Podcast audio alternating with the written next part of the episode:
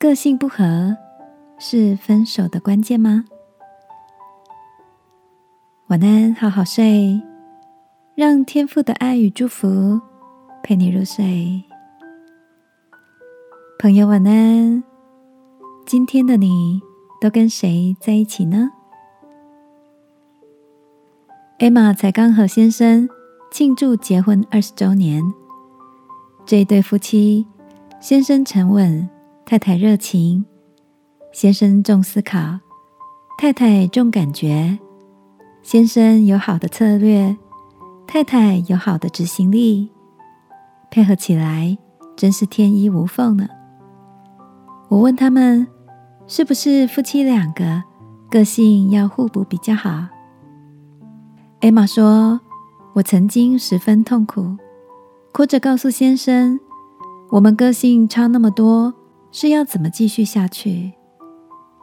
先生却温柔又理智的回答我：“个性差很多不会分手，个性不成熟才会分手。”从那时候起。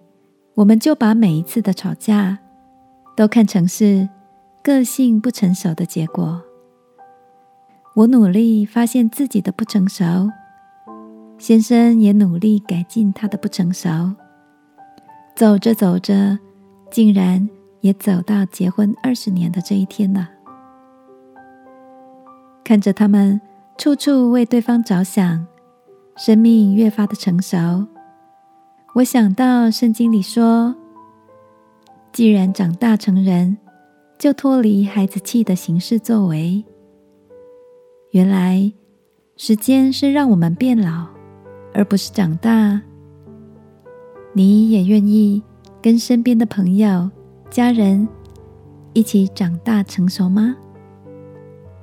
我想，我们应该可以从顾及对方。不再专注于自己的需要，开始哦。让我们一起来祷告，亲爱的天父，我想摆脱幼稚的孩子气，求你帮助我越来越有成熟的行为与思想。奉耶稣基督的名祷告，阿门。晚安，好好睡，祝福你。